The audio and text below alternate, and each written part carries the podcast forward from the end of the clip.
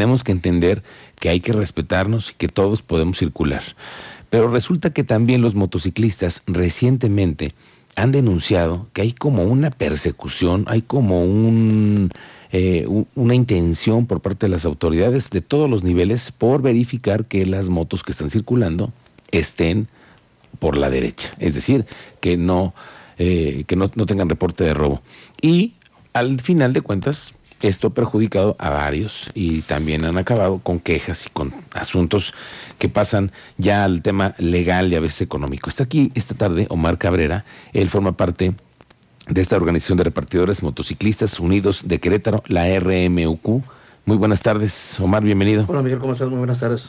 Pues eh, platicábamos aquí con nuestro auditorio de lo que para ustedes han sido meses difíciles, ¿no? Sí, bastante difíciles, más que nada porque también consideremos que hay mucha gente que es su transporte, ¿sí? Sí, sí, su modo de vida. todo de, sí, de movilidad y entonces este, pues se los quitan y aparte de eso todavía tienen que pagar 4.500, 5.000 pesos del puro arrastre. Ok.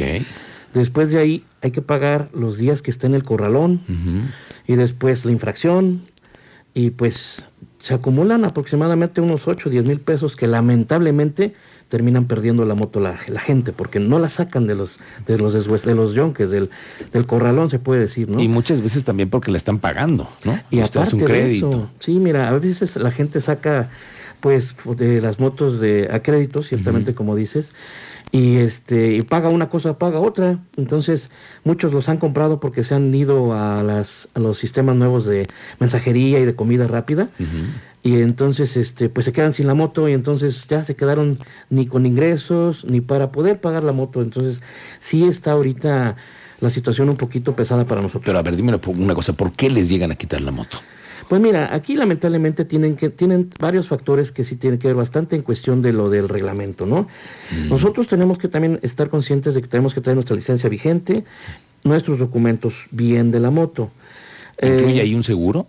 Pues fíjate que hay varias eh, tiendas de donde venden motos que al comprarla también te dan un seguro. Okay. Y muy económicos pero también lamentablemente mucha gente no lo no, no. estamos acostumbrados aquí en Querétaro todavía Ni tampoco es obligatorio más que para las aplicaciones o sí eso sí para las aplicaciones sí las aplicaciones sí tienen que tener tienen seguro que tener seguro de motos de motos uh -huh. así sea 100 centímetros cúbicos okay. tienen que tener un, un seguro no entonces aquí el problema es ese, que al no ya no tener la, la, moto, pues ya no generas absolutamente nada.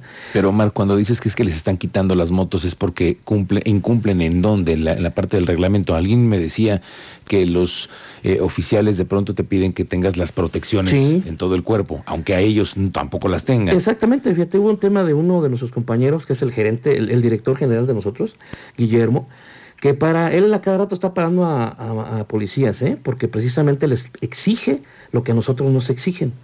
Entonces, este, pues de dónde está su, su, su ropa de, de, de, seguridad. Y ¿no? a ustedes se las exigen. Y, y no las traes, exigen. te quitan la moto. Exacto. Mira, yo en mi negocio, yo tengo dos motitos porque voy por refacciones y todo, ¿no? Uh -huh. Entonces me han parado porque no traigo eh, la chamarra que yo, yo, normalmente ocupo para viajar en moto grande. Uh -huh. Entonces, este, hay señoritas que andan hasta con sus tacones y todo. Entonces, eso sí se me hace un poquito tonto, porque también tienen que considerar que mucha gente la ocupa para trabajar. Claro. ¿No?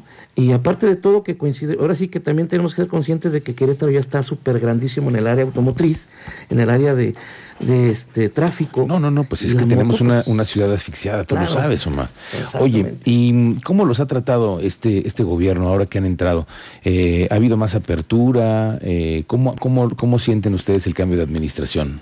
Mira, necesitamos, para empezar, eh, años pasados, siempre hemos estado platicando con las autoridades precisamente para que, pues, estemos jugando los dos, no estemos platicando, estemos en común acuerdo. Nosotros como también como motociclistas también tenemos que ser este pues honestos y trabajar bien en, en cuestión de calle, ¿no? Y respetuosos y también con las... Al, desde el peatón y hasta el automovilista, ¿no? Porque también nosotros tenemos coche, tenemos uh -huh. moto y tenemos coche. Entonces, este, yo creo que aquí lo que hace falta es que empecemos a platicar otra vez porque ahorita sí está nos, nos, tienen desconocidos.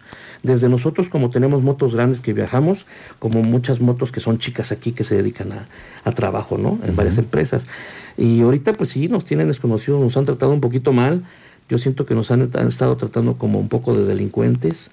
Lamentablemente yo, yo entiendo que muchos de los asaltos y robos han sido en motos, pero pues nosotros no, la mayoría pues no. Entonces, de ahí se presta a todo esto, que nos quitan la moto y, ahí empieza todo el relajo que te Pero fíjate lo que tú dices, Omar, y tienes razón, lo hemos aquí reportado, muchos de los eh, robos, asaltos a cuentavientes a la fuera de los bancos también ha sido con motos. Así es. Y ustedes también necesitan tener la certeza de que la gente que está transitando pues esté, esté, en regla. ustedes no están en contra de los operativos. Para nada.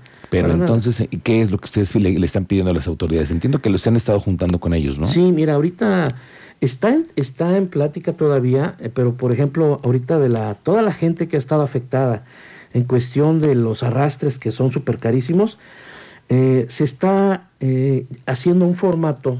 Tienen que ir a la Secretaría de Transportes a llenar un formato. Con el Instituto Queretano de Transportes.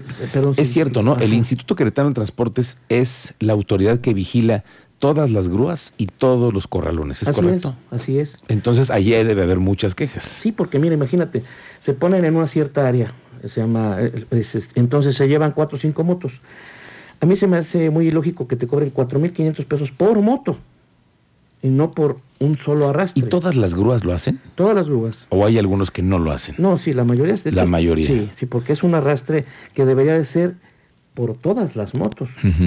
Entonces aquí realmente también el que le estamos dando a ganar es al de las al de las grúas. Al de las grúas también está llevándose y además los de los corralones que llegan y desde el primer minuto te están cobrando. Así es, porque de hecho en, las grúas realmente te digo, yo me dedico al área automotriz, entonces yo pido una grúa y, y listo, ¿no? Pero un arrastre normal de todo el centro son 500 pesos y ellos están cobrando 4.500 pesos por moto llevártelas al corralón. Bueno, y ahora ya les están haciendo caso. Realmente en el Instituto Queretano de Transporte, ¿qué están haciendo? ¿Van a hacer...? Sí, mira, de hecho, tienen que acercarse al instituto, tienen que llenar un formato.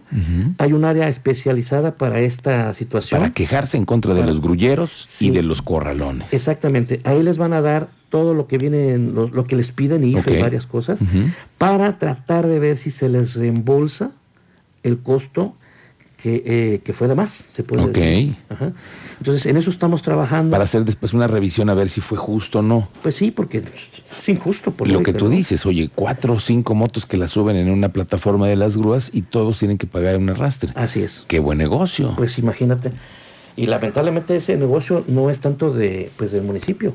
Ese dinero no se va para el municipio, es para las grúas. Claro, es un particular el que lo cobra. Y de acuerdo a una eh, ley que ellos manejan con el Instituto Queretano de Transporte, que son las tarifas. Así es. ¿Qué hace cuánto que no se actualizan esas, esas tarifas? no, imagínate desde cuántos años tiene. De hecho, un accidente que llegue a tener uno, también te andan cobrando los 4.500 pesos de arrastre.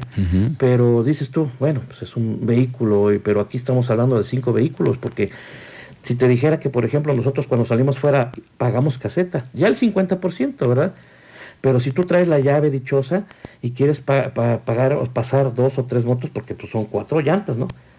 No te permiten. Y aparte de todo es un show para los seguros cuando llegamos a tener algún accidente. En Eso. Y las aseguradoras también tienen otro, otro cantar con los de los corralones. Este, por ejemplo, el corralón sur del que tantas quejas hay, sobre todo robo de autopartes al interior. Olvídate, las motos las, deshuesan ahí y, como a veces no hay un inventario. Eso justamente, porque es, es, cuando entran ustedes las motos, por ejemplo, ustedes van acompañados para ingresar las motos, ¿saben en dónde van a quedar? Sí, mira, hay una, nosotros tenemos un grupo que se llama Apoyo Biker aquí en Querétaro, que, la, que la mayoría de accidentes que llega a pasar los monitoreamos y vamos a, hasta recoger la moto. Pero cuando se la llegan a llevar al gorralón y que va con alforjas, son las maletas que van a los lados, y llegan a tener cosas y como el accidentado pues no se puede reclamar claro. se lo roban lo que sea las baterías. Sí eso me dicen. El, el tema del robo de autopartes ya dentro de los corralones. Pues es un asunto en el que tiene que tomar cartas el IQT exactamente y bueno y entiendo que entonces los están escuchando. Pues sí estamos trabajando ahorita con ellos esperemos que siga así.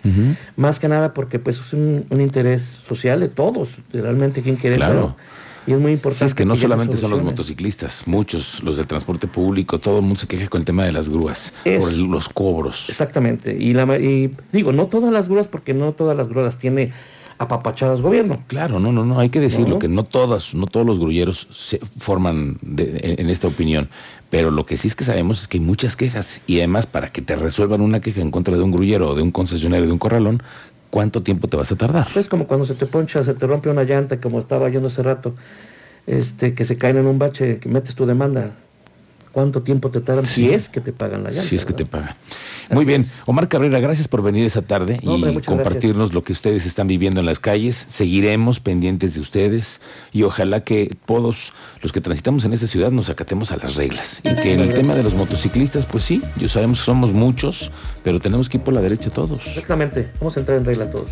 Muy bien. Omar, te agradezco mucho que hayas venido. Gracias a ti. Es Omar Cabrera, repartidores motociclistas unidos de Querétaro. Aquí tiene una voz siempre para hablar del tema de los amigos motociclistas. Por cierto, tiene un rally, perdón, ya no te pregunto. ¿Ah, ¿El rally cuándo es? El rally es el 11, 12 y 13 de febrero. Se llama Rally Querejalpan. Ok.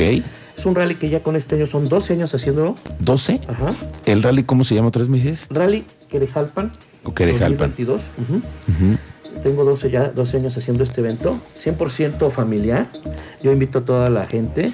Sí les pido que mínimo tengan una motito de 250 centímetros cúbicos, porque no la cierre, cierre, ¿verdad? Claro. Y este, yo lo único que pido como inscripción es un kilo de ayuda porque realmente, por persona, porque realmente se vamos a donar el 50% en Jalpan y el otro 50% en Arroyo Seco, en ahí en Ayutla. Ok, un kilo de ayuda. ¿De qué, qué, necesitas de ayuda? De arroz, de frijol, de, de habas, de sopas. Pueden este, también llevar cobijas, ropa en buen estado todo eso le hace, bastante bien a la gente. De ¿Ustedes también se lo llevan o, los motociclistas se, llevan también el kilo de ayuda? Fíjate que, bueno, comúnmente el punto de reunión va a ser en la cuarta gasolinera bajando con IN. Ok.